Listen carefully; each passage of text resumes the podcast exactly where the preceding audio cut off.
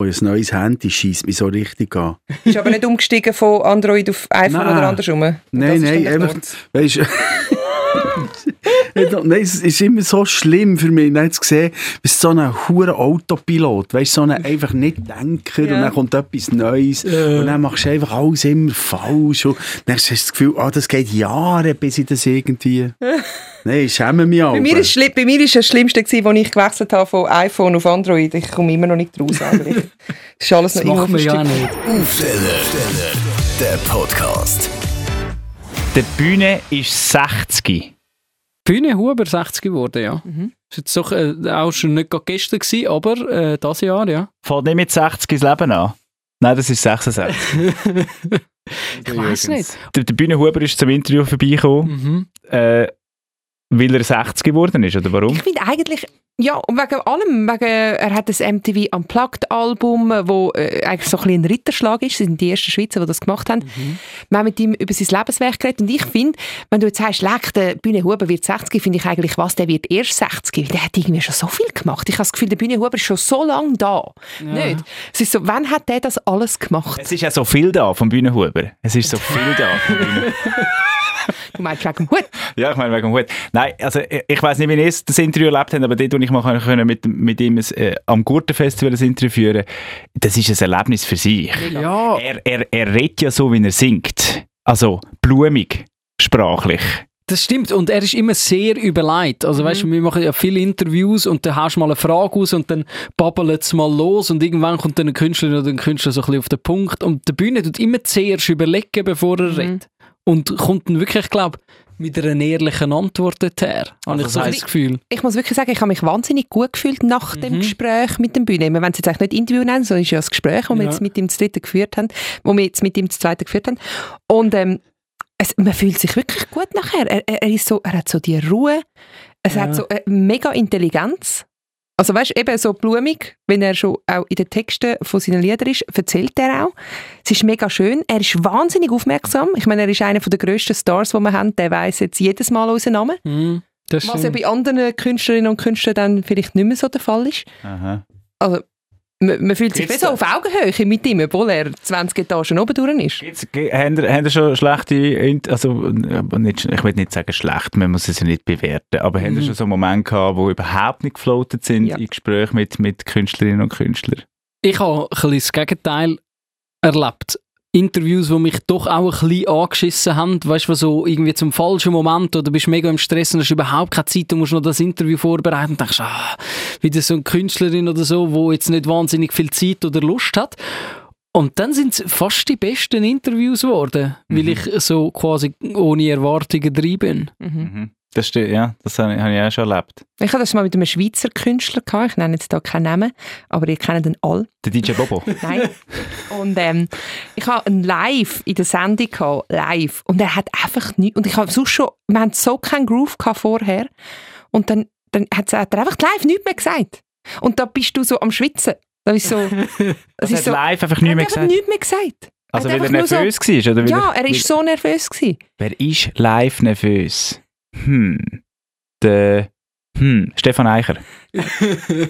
Ich glaube, der weiß immer etwas zu sagen. Ja, denn- den, den, Ah. den kannst du vor allem nicht unterbrechen, weil wenn er mal losredet, der Stefan Eicher, dann bremst ihn jetzt nicht mehr. Und immer ist dann gleich, dass irgendwie unsere Vorgabe sind, wir dürfen nicht mehr als anderthalb Minuten am Schulterstück schwätzen. Das ist seine erste Antwort, ist anderthalb Minuten. Wer, aber wer ist denn gewesen? Du willst es wissen? Ja, ich will es wissen. Der Gülle. Der Göhle! der Göhle hat nichts mehr gesagt. Oder Der den kannst du aber teilweise auch nicht mehr bremsen. Ja. Und ich, eigentlich haben wir, ich, ich habe mit dem schon mehrere Interviews gehabt. Früher war das irgendwie gut gewesen. und dann an dem Tag hat er bei uns ein Konzert gehabt. Und der war irgendwie so nervös gewesen. Und dann hat sie angefangen, wir haben ja gefragt, ähm, kannst du noch den Schwan spielen? Er hat gesagt, die Griffe weiss ich nicht mehr. Okay. Er kann seine eigenen Lieder nicht. Das ist ja gut. Wir wollen jetzt da kein Göller-Shaming Ja, machen. nein, Der nimmt doch aber gesagt den. Text mit von seinen eigenen Ja, ja, Liedern. ja, ja, Gut, ja. so ein Schwan ist jetzt auch nicht so ein grosses Lied gewesen, das muss man jetzt... Einer der grössten Ja, Schweizer Hits. von- Spielt, spielt er sicher nicht bei jedem Konzert. Und Ja, dann ist der so nervös vor dem Konzert, dass er dann einfach nichts mehr gesagt hat. Und das ist so ein unangenehmes Gefühl für mich gewesen. Es ist wirklich, weißt du, wenn, wenn du mit einem Kind ein Interview machst, musst du immer so ein bisschen offenere Fragen, weil sonst sagen Kinder nur ja, nein, oder? Ja, genau. Das ist ist einfach Göhle. so. Es ist, etwa- es ist mir etwa in dem Moment so gegangen, ja. Ja, genau. Ich habe mal ein Live-Interview gehabt, eine Stunde lang mit, mit einem Künstler mit herausfinden, wer es ist. Und da haben wir wirklich immer gesagt, äh, haben wir immer den falschen Namen gesagt. Haben wir gesagt, ja, Michi. Ja, ja, du hast recht, Michi. Es war nicht der Bühne Huber, gewesen, der wüsste den Namen immer. Wer wisst ihr noch? Äh, ein Schweizer Künstler. Ja, am Schweizer Schluss habe ich gefragt, du, jetzt muss ich ganz ehrlich fragen, bist du betrunken? Hast du, hast du nicht? Doch, habe ich gefragt. Weil er hat auch in der Ruf gehabt, in dieser Zeit. Ja, also nein, dann, also... Ja, was soll ich sagen? Ja, was soll ich sagen? Ich mag ihn mega gut. Ja. Ich finde der ihn der gewesen? Beste, ich finde ihn der Größte, ich finde ihn wirklich ein grossartiger Mensch. Aber wir haben dort wirklich eine lustige Stunde zusammen verbracht. Und er hat Baschi immer und den der falschen Michi. Namen gesagt. Ja, der Baschi und Michi. Ja. Genau. Aber ist, also gut, du bist ja ein guter Moderator, Michi. Also, Du bist so ein Michi. so gut. Also, jetzt aber der Bühne. Der Bühne, der ähm, Geschichte geschrieben hat mit seiner Musik. Es gibt, ja, definitiv mehr als eine. Gibt zwei Bands, die Geschichte geschrieben haben für mich. Das ist Baden Dochsen und Zürich West. Sie kommen jetzt leider halt bleiben von Bern. Ja, und wieso werden die aber immer zusammen genannt? leider. Ja, das ist eine gute Frage. Wieso leider? Ich kann es nicht wertend meinen. Leider heisst für mich im Sinne von, ich wäre gern Berner. Dann könnte ich sagen, ich komme von meiner Stadt. Haben wir das noch Okay. irgendwie gerettet? Ja. Ja, die werden immer zusammen genannt. Und wenn du in Bern, ich habe ja mal äh, in Bern gelebt, fünf Jahre und dort studiert, und wenn du dort lebst, merkst du, dass es sich zwei Lager gibt. Es gibt Ja. zwei Lager. Es gibt Zürich West-Fans und es gibt Baden Fans. Natürlich Das- finden alle so beides gut, aber gewisse sagen, hm, Zürich West ist doch, spricht mir mehr aus der Seele Ja. und die anderen sagen Das das ist eigentlich äh, die Pümplitz-Version von Backstreet Boys gegen oder? Genau so. Oder Tic-Tac-Toe gegen Spice, äh, Space Girls. Spice, Spice Girls. Space Girls. Okay. Gibt es noch etwas zu sagen? Nein. Oder nicht. tun wir jetzt langsam einstimmen, weil die Bühne ja auch immer so lange gewartet hat, bis er die Genau. Antwort gegeben Ja. hat. Es ist schon fast eine, Medita eine Meditationsfolge, die jetzt da kommt. Es ist eine mega schöne Folge zum Hören. Ernsthaft, das sage ich nicht nur, weil sie von uns ist, sie ist wirklich schön. Nein, es ist wirklich ein wahnsinnig schönes Gespräch mit einem wahnsinnig tollen Menschen, wo wir alle können aufschauen können. Ich bin gespannt, ich habe es auch noch nicht gelost. Nina, Luca mit dem Bühne. Merci vielmals, ich habe mich auch gefreut. Ui. Es sind ganz viele Meilensteine, die wir hier besprechen müssen. MTV Unplugged, 60. Geburtstag von dir. Und für mich persönlich auch ein Meilenstein. Ich mache seit über 15 Jahren Radio. Ich habe dich noch nie getroffen. Ich habe schon eine Million Mal deine Songs abgespielt von Patent Dochsner, schon zwei Millionen Mal bei einem Wunschkonzert den Wunsch erfüllt. Und jetzt sehe ich dich das erste Ja, Mal. Nina, das freut mich ganz besonders. das ist der Wahnsinn. Oh, alles Sorry. Alles ja, ja. gut, Nein, ich habe da nur die Scheiche gestreckt und dann ist da ein bisschen schräg. Man hat mir schon Grenzen aufgezeigt. Oh Gott. Ja. Das ist das Gute, bei einem Podcast kann man sich ja auch ein bisschen mehr Zeit lassen. Das heisst, man darf auch ein bisschen bequemer sitzen als bei so einem anderthalbminütigen Interview. Das heisst, du kannst jetzt schräg ein bisschen hinterher liegen und beistrecken. Gut, gell, ich kann so. Das stört euch nicht. Nein, Nein, nein. Du darfst im Fall total, wenn du willst. Hauptsache, du kommst nachher gesund wieder da raus. Gell? Mit Ja. 60 weiss man nicht mehr so recht. ja, Gell? Ja, also, ich meine, da tut schon das Erwachen weh, oder? Gut, ich bin die mit dem steifen Nacken heute. Das Ich muss stimmt. gar nichts sagen. Du, jetzt äh, reden wir zuerst mal über unser neuestes Baby, das MTV Unplugged. Ihr sind die ersten Schweizer, die das jetzt dürfen machen Das ist schon ein recht krasser so ein bisschen Ritterschlag ein bisschen, oder nehmen wir das von außen noch so ein bisschen wahr? Doch, das ist es. Ähm, aber mir ist es so gegangen, dass, wo die Anfrage ist gekommen, ich hatte tatsächlich das Gefühl, gehabt, ich sei der Einzige, der das nicht checkt. Äh, Für mich hat MTV als Musiksender eigentlich Relevanz verloren. gehabt. Also, da ist bei mir weit, weit hinter. Ich weiß gar nicht, welches, welchen Kanal der beleidigt.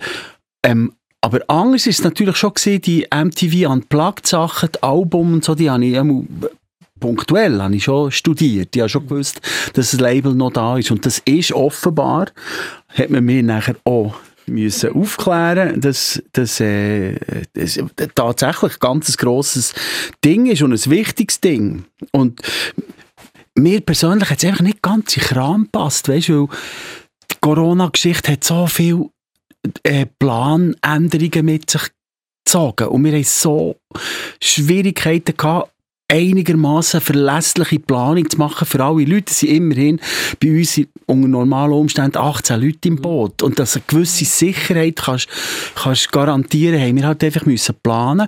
Und Also vielleicht vielleicht ist es ein bisschen eine langweilige Story für uns, aber der Krieg und ich sind zusammengekommen bei mir im Atelier und haben verschiedene Projekte auf A4-Blätter gehabt und haben die dann so verteilt und gefunden, komm, Plan A, das geht von da nach da. Wenn der nicht funktioniert, könnten wir auf B abwechseln, da hier. Und da, am Schluss von diesem Tag haben wir Plan A, B, C gehabt und ein, so ein Teil von Plan D. Und normalerweise ist unser Leben immer Plan A. Wir sagen, das ist angesagt, das probieren wir, und dann gibt es Feinjustierung, das wär's, oder? Und dann sind wir am Abend, am 7. High Five, weisst, juhu, wir haben es geschafft mit geilen Sachen, wie sie es vorkommen, wie SBB, Fahrplan, Produzenten, weisst? Fahrplanwechsel souverän Genau, gemacht, genau. sozusagen. Geile Sachen sind wir. Und dann sind wir gerade zu Nacht essen, weil es wirklich abgefeiert und morgen um 7 Uhr ist klar gewesen, dass A, Plan A nicht geht, Oh, oder? ja. Das ist, oh fuck! Und es ist genau so, ist unser, unser, unser Jahr gewesen. Und dann kommt MTV mit dieser Anfrage und dann habe ich gesagt, ja, yeah, passt irgendwie nicht so ganz. Und es hat also Leute sogar aus Deutschland gebraucht, die gesagt haben, Huber, wake up. Es ist, es ist ein bisschen doof. Das ist eine super Anfrage. Das, das solltest du nicht lang zögern. Sag einfach ja und mach's. Was hat dir denn schlussendlich den, den, den definitiven Schub gegeben, dass du sagst, okay, mal, wir machen es? Hat es jetzt so einen Moment gegeben, wo du gesagt hast, okay, mal, das ist ein gutes Argument? Oder ist es so ein bisschen einfach schleichend gekommen und so steht der Tropfen höhlt den Stein? Nein, es hat natürlich einfach zuerst mal den Moment gebraucht, dass man gesagt hat, okay, komm, wir kippen alles zusammen um und dann sagt mir aber da sein Fokus. Das heisst, wir haben ja damit eigentlich eine Chance, äh, können weiterzuarbeiten als Band. Weißt du, also wir waren einfach blockiert in vielen Teilen. Wir haben, also, wir haben zwar immer wieder Konzerte angesagt, die nachher wieder abgesagt mhm. wurden. Und es ist in dieser komischen, in diesem Vakuum von dieser, von dieser Warteposition, ähm, also das haben nicht alle Musikerinnen und Musiker von dieser Band gleich weggesteckt. Wir haben also schon äh, gemerkt, dass sie schon fast depressive Anflüge, weil du einfach das, was du am liebsten machst, so gestoppt bist, oder? Und dann haben wir gefunden, also komm, jetzt setzen wir genau auf das. Das erlaubt uns, ein, ein Jahr lang zu arbeiten, ähm, mit, mit dem, sinnvoll, weisst? Nicht ein bisschen Zeit spielen. Und wir haben natürlich äh, relativ schnell kapiert, weil die, die äh, Konzerte von MTV Unplugged, das ist nicht ein riesiger Publikumsaufmarsch. Mhm. Also, das sind nicht 2000er Säle. Also, dass wir gewusst haben, selbst wenn sie wenn wieder Order kommt, kleinere Sachen zu machen, können wir, es gleich, können wir es gleich noch machen. Ja. Ja. Es wäre dann vielleicht ein bisschen doof, we- weisst du, jetzt rein vom Visuellen her, wenn das ganze Publikum mit Masken da wäre. Aber immerhin, Weißt du, hätte man ja, Ja. können sagen, wir können, wir können es durchziehen, wir können es machen. Und das hat schon eine Rolle gespielt. Und nachher ist noch dazu gekommen, dass es ist immer, es ist immer wieder mal auch die Frage im, im Raum gestanden vom Best-of-Album und dann wird die Band 30 und so. Ja, da ist es plötzlich wieder Thema und ich habe mich standhaft weigern, immer Best-of-Album zu machen, weil ich das nicht, mir, mir leuchtet nicht ein, warum dass man das macht, außer dass man will Kohle verdienen Eben, das auch- künstlerisch, künstlerisch ist das nichts. Das, also finde ich jetzt einfach nicht wichtig. Weil die, die die Band lieben, die haben die Album eh alle schon, die Songs. Weißt du, Und dort hat auch jeder ein eigenes Best-of eigentlich, weil Fan A ist nicht gleich Fan B. Ja, oder? genau, genau. Und so ist das halt nachher plötzlich noch interessant geworden. Ich habe immer gesagt, wenn man so etwas mich, wie ein Best-of, kann ich mir es eigentlich nur vorstellen, dass man es neu aufnimmt und neu definiert von, halt von dem Punkt, an, wo du jetzt bist. Und das hast, hast du jetzt gemacht, zusammen mit deinen Bandkolleginnen und Kollegen. Und ich stelle mir vor, das ist wahrscheinlich auch noch so ein bisschen ein Verarbeitungsprozess. Ich meine, das sind ja Songs, die teilweise schon so lange her sind. Jetzt bist du an einem anderen Punkt im Leben, wie vielleicht vor 30 Jahren, wo du das Lied geschrieben hast. Wie war so die Reise für dich? Gewesen? Es ist natürlich unterschiedlich, aber es hat schon so aufwühlende Geschichten drin gehabt und, und andere, wo, wo, wo man einfach auch so mit, einer, mit einem tiefen Gefühl von Dankbarkeit auch auf das Leben zurückschaut. Das, ey, das was ist das für eine Zeit gewesen? Da haben wir unglaublich Schwein gehabt. Ich meine, schon, schon allein, dass eine Band einen Erstling raus, rausgibt und nachher schlägt der so ein, dass es äh, ein Platin-Album gibt. Ja, das ist schon ein unglaubliches Geschenk. Ist es dann nochmal anders gewesen, die Songs anzugehen? Weil jetzt weisst, also es ist ja relativ schnell klar gewesen, dazu mal, dass das Hits gibt, das äh, habe ich nicht miterlebt, aber ich, ich habe natürlich äh, im, in der Vorbereitung auf das Gespräch habe ein bisschen geschaut, was du vorher äh, über die Songs erzählt hast, eben, dass ein Stefan Eicher einen grossen Teil beigetragen hat dort dazu. Man hat schon relativ schnell gewusst, dass das Hits werden, heute weiss man, das ist Schweizer Musikgeschichte. Wie schaust die Songs an, jetzt wo du weißt, dass sie so gross sind im Vergleich zu, wo du geschrieben hast, wo es einfach quasi das erste Mal war? Ja, du darfst nicht vergessen, dass Musiker wie wir das definieren. Wir sind in einem dauernden Prozess. Wir sind nicht wahnsinnig beschäftigt mit der Historie. Wenn du einen Song fängst an schreiben, ist es zuerst ein weißes Blatt Papier und dann ist es irgendwie eine lose Tonfolge und irgendeinem Ort gibt es eine Entwicklung. In dem Sinn fangen wir immer bei Null an. Und wir, also, wir erleben mehr unser persönliches Scheitern als die grossen Erfolge. Das ist einfach unsere Realität. Ich habe mehr Songs geschrieben, die in Köder sind, als solche, die auf einem Album sind.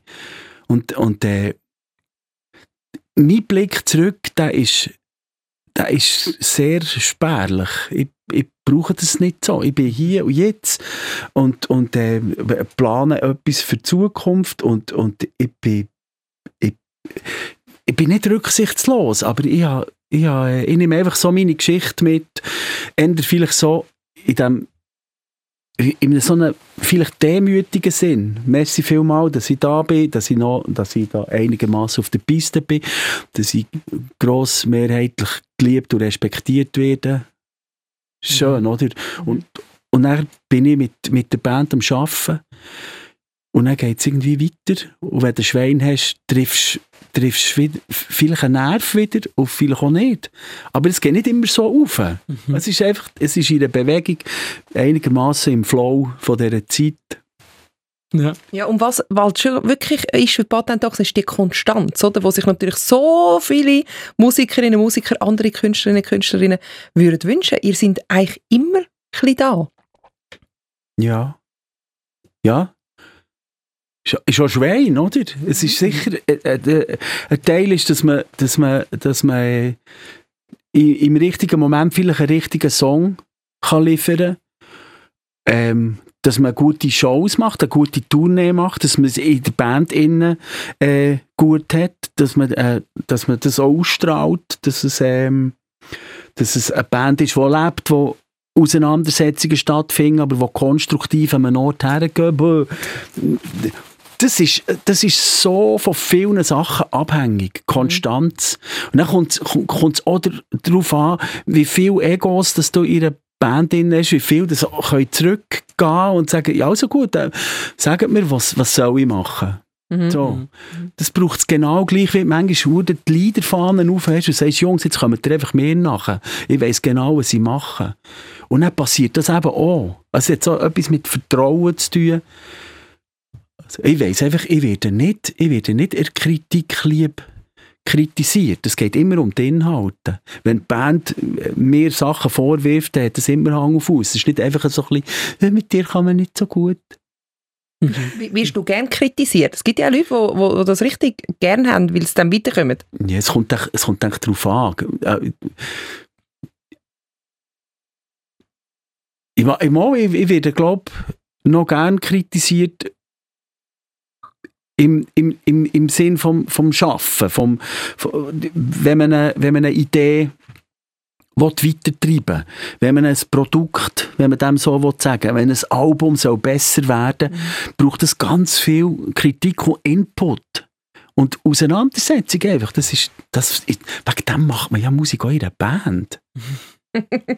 Also, ähm, bei ja, mir ist ja, das so. Ja. Bei euch hat ja die Band vor allem eben über, über die drei Jahrzehnte, wo ihr, wo ihr Musik macht, hat ja auch viel, viel gewechselt. Du bist jetzt quasi mit einer anderen Formation, wo du das Best-of machst mit MTV Unplugged im Vergleich zu, wo ihr Schlachtplatten rausgebracht habt, ja. wo, dann, wo dann riesig äh, geworden ist.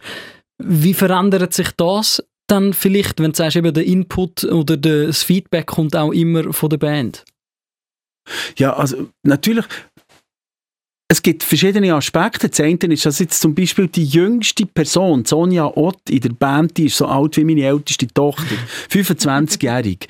Das ist, das ist ein Input, der meiner Meinung nach sehr wichtig ist. Oder auf der anderen Seite, der Diesel Gmünder, Gitarre, alle Seiteninstrumente, der ist seit 1900 98, 97 ist er in der Band, also es sind 25 Jahre.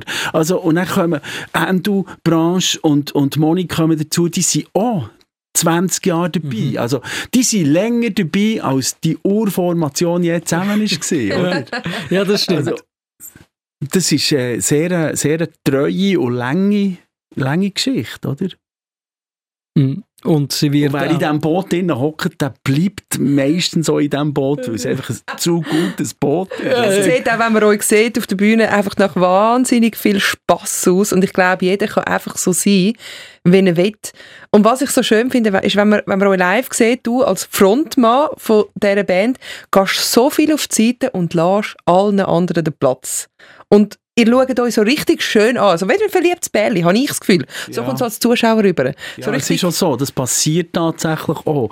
Das, wenn wir so unterwegs sind, wir haben viel freien Raum, wo auch, also neben dem, dass wir natürlich irgendwie ein Setlist haben und sagen, so würden wir gerne durch den Abend gehen, gibt es viel freien Raum und eigentlich, ja, das ist halt meine Definition von Musik. Mhm. Das ist heute Abend so und das lebt ganz stark von den Persönlichkeiten. Und, und das hat vielleicht auch damit zu tun, ich habe das Gefühl, wir, ich bekomme genug Beachtung und, und äh, so, ich kann aber wirklich easy auf die Seite stehen und dass man die anderen gut sieht. Mhm. Das, das, äh, das finde ich auch extrem wichtig. Mhm. Und das ist ein Teil vom Wohlbefinden auch also wenn das ein kleiner Tipp für irgendeine Band ist, die anfängt, macht einfach nicht auf ich, ich, ich. Es kann immer nur mehr, mehr, mehr sein, oder? Mhm. Aber auch dort braucht es manchmal Verantwortung, da musst du einen setzen. Und dann da, da ist es klar, wenn man eine Leaderfigur hat, aber eine Leaderfigur, die, die zurücksteht auch. Bist denn du überall der Leader jetzt in der Band? Ja, das bin ich. Das bist schon du? Ja. Aber eben, ich probiere, ich probiere die, die Rolle so zu definieren, dass niemand verdrückt, sondern ja, ich kenne doch meine Grenzen. Ich weiß doch, ich weiß doch, wo meine Schwächen sind. Also ist es doch super gut, wenn Leute um sind, die die Schwächen äh, ausbügeln oder, oder, oder äh, auf einem völlig anderen Level auftreiben. Mhm. Das, das, das ist das Wichtige an der ganzen Geschichte. Wo sind denn deine Schwächen? Also ich bin nicht so ein wahnsinniger Musiker. Ich, ich, äh, ich bin überall so Mittelmaß. Das ist jetzt ein wahnsinnig bescheiden, oder? Nein, das hat natürlich etwas zu tun mit. Ähm, ja, ich weiß doch, ich, ich, bin nicht ein guter Pianist. Ich bin ein richtig schlechter Pianist und ich bin ein mittelguter Gitarrist. Es längt sehr gut zum zum Songs schreiben. Oder dann kann ich noch ein bisschen Mandoline spielen, dann kann ich noch ein bisschen Bass spielen, dann kann ich, so. Aber alles ist Low-Level. Und ich habe Leute um mich herum, das ist alles Top-Level. Mhm. Und da, das sind natürlich... Wir machen es immer wieder lustig. Manchmal habe ich nach all diesen Jahren tatsächlich noch das Bedürfnis, irgendwie Noten aufzuschreiben, weil mir etwas durch den Kopf geht und ich denke, das wäre gut, wenn man das genau so würde, würde aufnehmen. Dann sagen sie aber, ja, sollen wir es so spielen, wie du es aufgeschrieben hast, oder so, wie du es singst? oh, wir machen was dabei. Schreibst du einfach so ein bisschen Fantasienoten so in, in meinem Kopf? Nein, das ich meine es natürlich, ich meine das, was nicht hören, denke ich, schreibe ich auf, aber es ist nicht das. es ist noch, wie es chinesisch oder arabische Schriftzeichen wären. Oder früher, als ich noch kein Englisch konnte und immer die Boygroup-Sachen ansingen und dann einfach Nina Englisch geben. Das ist so ja, Bühnennoten, oder? Ja. ja. So, Bühne, ich weiss, jetzt, jetzt mit dem 60. Geburtstag ist das eine Frage, die dir auch viel gestellt wird. Woher geht es jetzt mit dir, mit Patent Dochsner? Bleiben das so lange auf der Bühne, wie es einfach nur geht? Oder meinst du, kommt irgendwann der Schlussstrich? Ah, der kommt ja sowieso. da kann man nicht wahnsinnig viel Stimmt, irgendwann forciert, forciert oder selber gewählt. ist genau. dann einfach immer so die Entscheidung. Also, nein, ich, ich bin an einem Punkt, ich, ich kann jetzt nicht nochmal zum Berufsberater gehen und fragen, was gäbe es jetzt für Möglichkeiten. ich werde malen, ich werde schreiben, ich werde Musik machen und wenn alles zusammen läuft, wird, wird wie die Welt läuft oder wie das irgendwie ein normaler Zyklus ist, dann wird der Bogen irgendwie schwächer werden und man wird, man wird nicht mehr so gefragt sein, wahrscheinlich. Und dann muss man schauen, wie man mit dem dealt. Aber ich kann mir natürlich nicht vorstellen, dass ich aufhöre mit dem. Ausser da kommt halt der Schnitter und der sagt, hey, jetzt ist sowieso Tschüss, du musst jetzt gehen. Dann ist ja klar. Aber, aber naja, man wird wahrscheinlich dann irgendwann im Alter nicht mit 18 Leuten durch, durch die Welt touren, weil, weil man halt nur noch in kleineren Clubs kann spielen und zu wen- zu wenig Geld verdient, für das man es dann mit 18 Leuten teilt. Ich glaube, Patent doch, ihr könntet die auch in 80 Jahren noch auftreten, habe ich das Gefühl. Und ich würde noch die grossen Säle Nina, ich wünsche mir, du hast recht. Ohne, ohne Schleimen, aber ich, ich kann es mir fast nicht vorstellen, dass Patent doch irgendwann nur noch in kleinen Ja. Clubs gebucht werden. Aber schon nur die Vorstellung, dass ich 130 werde, das äh, würde werden, das ist natürlich schon schön. Dann würde ich auch sehen, wie, wie meine Kinder Grosseltern werden. Apropos Kind, du hast eine Tochter, 25 hast du vorher gesagt. Mhm. Sie hat auch schon zwei Kinder, gell? Mhm. Du hast auch äh, nochmal zwei Kinder dann bekommen, also Mhm. respektive deine bessere Hälfte hat es bekommen. Du bist der Vater. Also ich habe auch ein bisschen bekommen. Sie sind jetzt auch so ein bisschen bei dir. Jetzt hast du ja eigentlich Enkelkinder, so plus minus im gleichen Alter wahrscheinlich wie, wie deine Mhm. Kinder. Ja. Wie ist das und was ist der Unterschied? Wo, wo bist du anders, äh, Vater und Großvater? Oh, das ist eine ganz komplexe Frage. ähm, was, was, mich, was mich sehr interessant dünkt, ist, dass meine Tochter, die 25 ist und ich vor ähnlichen Fragen stehe. Äh, bezüglich halt Familiengestaltung, äh, Familienalltag, äh, Umgang mit den Kindern und Strukturen und so. Und wir viel zusammen reden. Sie kommt, sie kommt regelmässig mit den Kindern vorbei und wir haben einfach Zeit, wo ja, es ich bin in der Situation zum Beispiel, dass ich von ihr mehr Tipps bekomme, als ich ihr könnte geben. Weil sie ist äh, so, wie sagen wir denn, VBK, ähm, Also sie ist so ein bisschen auch vom Beruf. Aha. So, ich, ich weiss, VBK sagt man, glaube ich, heute. Kann sein, ja. Fachkraft für äh, Betreuung das kann, Kinder. kann, so, kann, sehr gut sein, das weiß ich jetzt Ja, nicht. ich weiß es nicht genau. Und sie hat einfach gute Tipps und, und, und hat eine wahnsinnige Geduld, ein gutes Gespür für Kinder und so. Ich kann viel von ihr lernen. Und ähm, Kinder finden es, meine Kinder finden es lustig, dass sie Onkel und Tante sind von den, von den Kindern wo, von, von Hannah, die eins und drei sind. Äh, Das ist, es, es, ja, es ist eine, eine, besondere, eine besondere Geschichte, die wir da im Moment haben. Äh, Eher unüblich. Und zum anderen merke ich, dass ich glaube, im Kern ängstlicher geworden. In, Oh, in, paar, in paar Sachen gelassener, oder habe ich mehr Vertrauen, dass das, dass das alles zusammen schon gut kommt.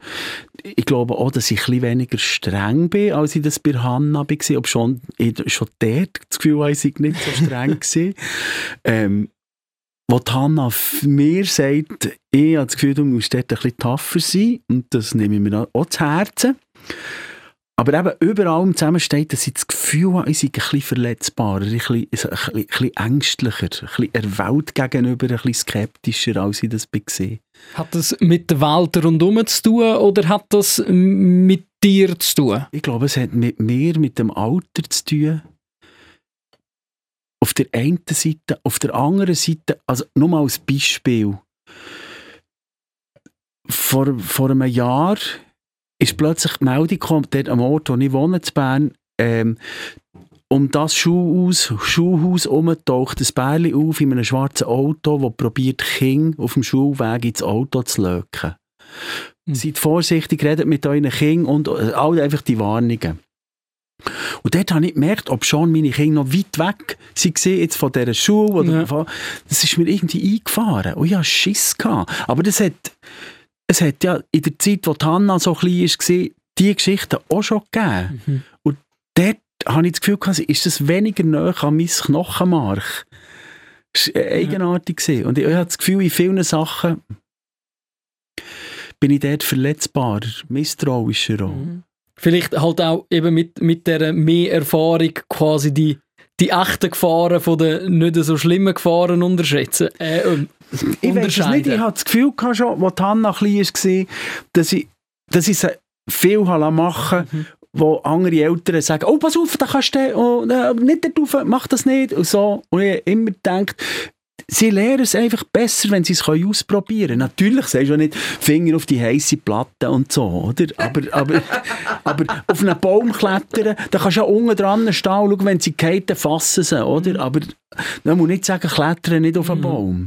Vielleicht So. ist das so ein bisschen ähnlich wie, äh, früher ist man auch so ein bisschen naiver, wie zum Beispiel beim Snowboarden, dann kommt man über die Schanze, jetzt so mit Ja. 5, 36.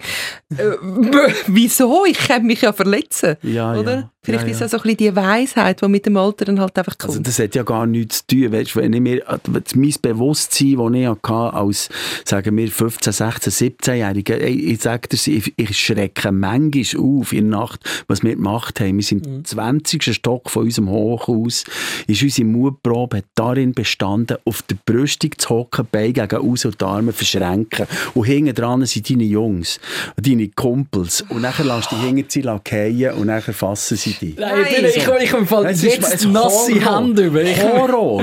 Was Wenn ich mir- ihr gemacht? Ja, oder im 18. Stock beim einen Fenster raus und beim nächsten rein. Einfach mit einem kleinen Tritt. Wo du, also weisst schon, es ist einfach ein Meter, vielleicht ähm, 80 Zentimeter, wo du hast, mit- da hast du gehabt und da hast du gehabt und da bist du rein und es ist auch nichts passiert. Aber die Vorstellung, dass meine Kinder Ja. das jetzt machen, Herzbaracken, gerade auf der Stelle, oder? Aber ich also überlege, ich mache ja mich so, wie haben wir das früher können überleben?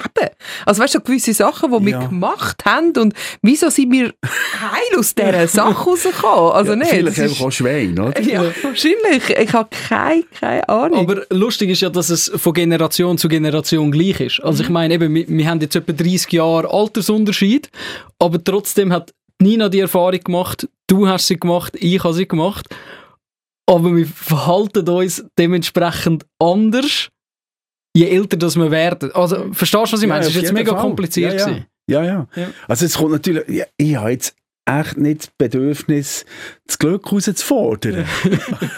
Schon gar nicht, wenn es um deine Kinder geht. Ja, sicher nicht. Ja. Aber ist jetzt so 60 werden für dich so, äh, so findest du, happige Brocken oder eigentlich noch cool? Ja, also ich finde, ich finde 60 ist besser definiert. 40 hat mir viel schwieriger gedünkt. Da- Also da bist du einfach in der Mitte vom, vom Leben sozusagen. Also, wir gehen, glaube ich, i- mit einem guten Lebenswandel von etwa 82 aus im Moment. Ja, irgend so etwas. So, ja. Tendenz steigend. Dass mit 40 irgendwie etwas musst sortieren sagen, was will ich noch, woher zieht es mich noch und was will ich wirklich nicht mehr? Oder was, ich, was, ist, was liegt jetzt hinten dran? Also, das hat mich, hat mich einen schwierigen Prozess gedünkt, halt auch zu akzeptieren, dass jetzt wirklich auch eine andere Zeit könnte kommen oder? Und mit 50 hatte ich einen ähnlichen Moment. Gehabt. Dort bin ich so aus einer hohen Depression rausgekommen und einigermaßen wieder auf den Beinen. Ähm, das war auch nicht so ein, ein, ein easy Zustand. Gewesen. Und 60 denke mir eigentlich jetzt klar definiert. Ich bin Grossbär, ähm, ich bin mit einer Band unterwegs, ich bin familiär gut, gut eingebettet, ich bin immer noch irgendwie äh, neugierig unterwegs und, und, und bin scharf drauf, äh, Sachen zu erfinden und, und ja, bin, er, bin berührbar, bin erschütterbar. Äh, ja, im Morgen stehe ich auf und habe, habe äh, manchmal ein Zwicken im Rücken und, sie, und der Arzt sagt, hey Baby, das, dem sagt man Arthrose in den untersten drei äh, Lendenwirbel und das wird nicht besser. Und so. ja, und das ist halt jetzt irgendwie der Bogen. Ich, ich, ich finde das irgendwie klarer. Ich kann mit dem besser leben als vorher, wo ich das Gefühl hatte, man erwartet von mir dann noch etwas anderes. Wenn du jetzt zurückschaust, ich weiss, also, wir, wir, wir, wir schauen so zurück oder so ähm, zu einem runden Geburtstag. Wenn du es eben sagst, vor zehn Jahren in dieser tiefen Depression, ist das auch jetzt etwas, wo du findest, hey, das hat mich vielleicht gut getan, das hat mich zu dem gemacht und daher gebracht, zu dem Punkt, wo ich jetzt bin? Oder hättest du doch dort noch ein bisschen mehr können, nicht in das Loch ziehen oder so etwas? Ich kann dem nichts, nichts Gutes abgewinnen. Mhm. Da, da gibt es für mich nichts schön zu reden. Ähm, ich habe mit, mit dieser Situation nicht gerechnet. Ich habe schon von mir gewusst, dass ich da, ähm, manchmal feiner gestrickt bin und dass, dass, dass ähm, das Leben Spuren hinterlässt. Das habe ich schon gewusst. Aber dass ich plötzlich so blockiert könnte sein, dass ich einfach keine Energie mehr habe, keine Lebenslust mehr, keine Idee mehr, wo es, was einem könnte herziehen. Das habe ich nicht erwartet. Das hat mich umso wuchtiger getroffen und dass ich ganz schnell gemerkt habe, dass ich fast allen meinen Mitteln beraubt bin, wo mir ein Lebensgefühl geben können, wo wieder gut ist. Das, äh, da ist nichts, nichts schön zu reden. Das ist so eine Horrorgeschichte für mich, so eine Blockade, so eine tiefe Einsamkeit und, und immer ganz nah an diesen Suizidgedanken, das darf man nicht vergessen. Und, und meine Tochter Hanna hat mich eigentlich zurückgehabt, immer. Ja, das darf ich nicht machen, aber von, von meinem innersten seelischen Ding aus habe ich mich gesehen über die Kirchenfeldbrücke kumpen. Mhm. Das, ist, das ist meine Geschichte. Gewesen. Da kann ich nichts schön reden. Und das hat mir auch nichts, äh, nichts gebracht. Mhm. Wo, wo, wo ich aus dieser Welt langsam wieder ins Hauen bin zurückgekommen, ähm, äh, habe ich mich einfach nur befreit gefühlt. Wie schafft man es zurück, wenn man in so einem, also wie du es beschrieben hast, in so einem tiefen Loch gesessen ist? Es gibt simple Geschichte. Es gibt eine medikamentöse, die einem hilft, und dann gibt es therapeutische, die einem hilft, und dann gibt es Freunde, die einem helfen. Und das ist, das, die Mischung ist äh, wichtig gewesen. Und nachher, ähm, ja, meine Beziehung zum Manager, brüderlichen Freund Kriegel Siegenthaler, wo in entscheidenden Momenten wirklich treu an meiner Seite war und für mich gedacht hat und für mich entschieden hat und mir geholfen hat, eine neue Loge zu finden, wo ich auch arbeiten konnte drinnen. Wieder eine leicht durchflutete Loftwohnung, wo der ganze Tag äh, hell ist. Mhm. Und das hat, das hat mir geholfen. Ich bin, ich bin, bin ihm bis an mein seligen Ende dankbar für das. Mhm. Aber es ist schon eine Mischung. Und eben nicht zuletzt wirklich auch Medikamente. Mhm. Ah, ohne die wäre das auch nicht gegangen. Mhm. Bei mir jetzt. Ist ja nicht bei allen Leuten gleich. Ja, ja. Und ist das jetzt auch du, du, du lebst, glaube ich, jetzt so mit deiner Familie schon noch privater, als du das vorher gemacht hast. Dass das dir vielleicht auch gut tut. Lass man dich wirklich in Ruhe. Wenn man jetzt dich auf der Straße sieht, sprechen dich die Leute an. Funktioniert das wirklich mit dem Privatleben komplett privat behalten? Nein, ich glaube, habe vorher das Privatleben mehr, mehr abgekapselt. Und jetzt ich lebe, ich lebe. Alle die Leute um mich herum, die wissen, wo ich wohne. Und die können auch Leute, die können ja vor Türen. Das ist alles irgendwie normal. Das, mhm. Wenn ich, wenn ich einkaufen gehe, dann gehe ich mit den Kindern. Und was ich nicht gerne habe, ist, wenn, wenn jemand so geheime Foto macht. Das, das schießt mich an, weil ich die Kinder nicht öffentlich machen. Mhm. So, und, aber wenn irgendjemand kommt und sagt, ich will gerne ein Foto, ich will gerne ein Autogramm und so, und dann, wir reden, also wenn ich kümmere, dann rede ich mit den Hausfrauen, was machst du zum Mittag, oder weisst, oder, oder ich sage, wie machst du das? Wir missraten das immer, weißt, so Zeug. Völliges normales Leben, ganz ehrlich, und ich habe Freude, dass es so ist. Und ich habe Freude, dass die Leute halt auf die Kinder reagieren und so in Frieden lassen. Mhm. Das ist aber schon schön an der Schweiz. Das in der Schweiz ist das auch noch ja. möglich, oder? Ja, das finde ich auch. Aber bist du dann in dem Fall auch der, der so, du stehst am Herd, wenn du jetzt sagst, du gibst auch Kochtipps irgendwo?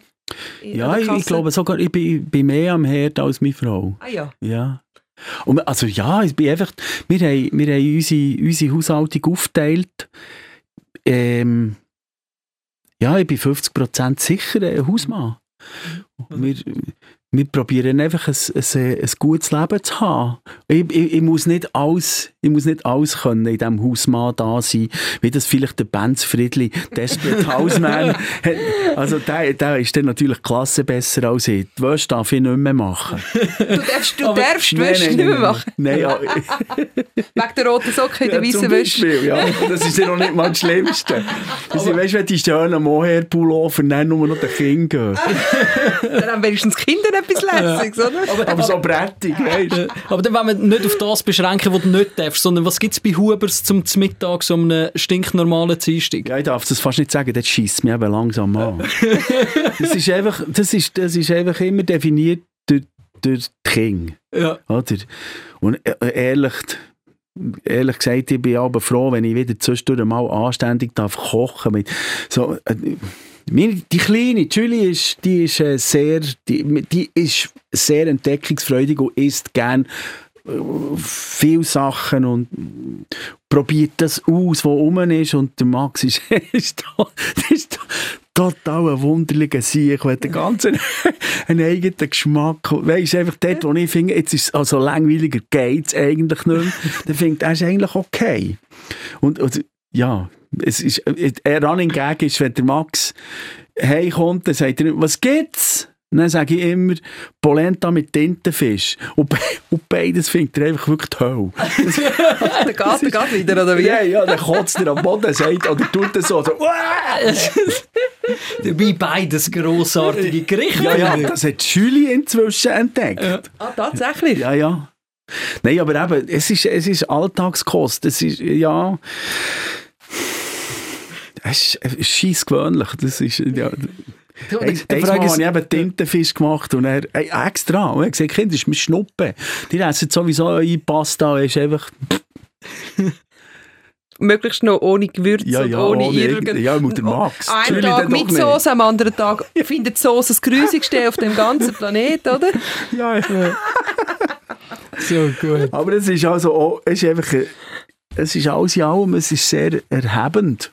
Das muss ich schon sagen. Aber das Kochen fängt nicht immer. Also ich koche es gerne, für das ich weißt, dreimal, kümmern, äh, dreimal kochen und nachher ist irgendwie immer eher so ein bisschen die, die, die, die untere Schublade.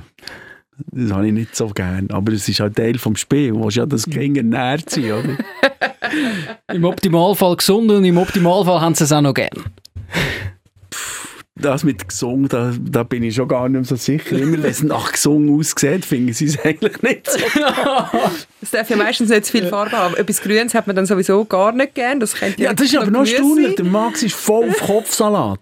ja. Ah, ja. ja. ja, ja, und dann kann er aber den richtigen Schüssel wegputzen. Ist, warum jetzt denn das? Ja, dann ist We ja gut. Wegen der Soße, wegen der Salatsauce. Wieso die Salatsauce? Wieso? Ja, einfach weil es die altmodische, blödste Soße ist vor der Welt. Ohne Kunst und gar nicht. Die, die mit meiner Mutter gelernt hat, mit Aromat und Maggi. Das ist die, die funktioniert bei den Kindern. Ja, wahrscheinlich auch mit viel Mayonnaise drin, oder? Ohne Mayonnaise. Ohne Mayonnaise? Senf. Senf. Ah. Ja, das ist simpel. Senf, äh, Mayonnaise, äh, Machi, äh, ein bisschen Pfeffer, ein Löffel Essig, zwei Löffel Öl. Und zwar das Langweilige. Äh. Rapsöl, das nicht wahnsinnig nach Raps schmeckt.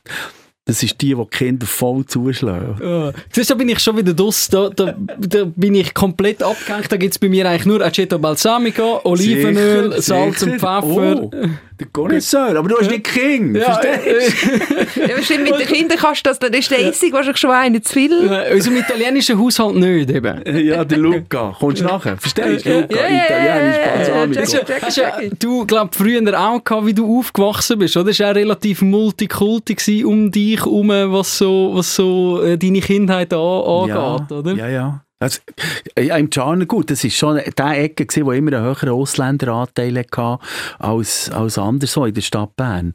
Und, und der höchste Anteil hatten die Italiener gehabt, das war mhm. so. Gewesen. Dann sind Spanier gekommen, so. Mhm.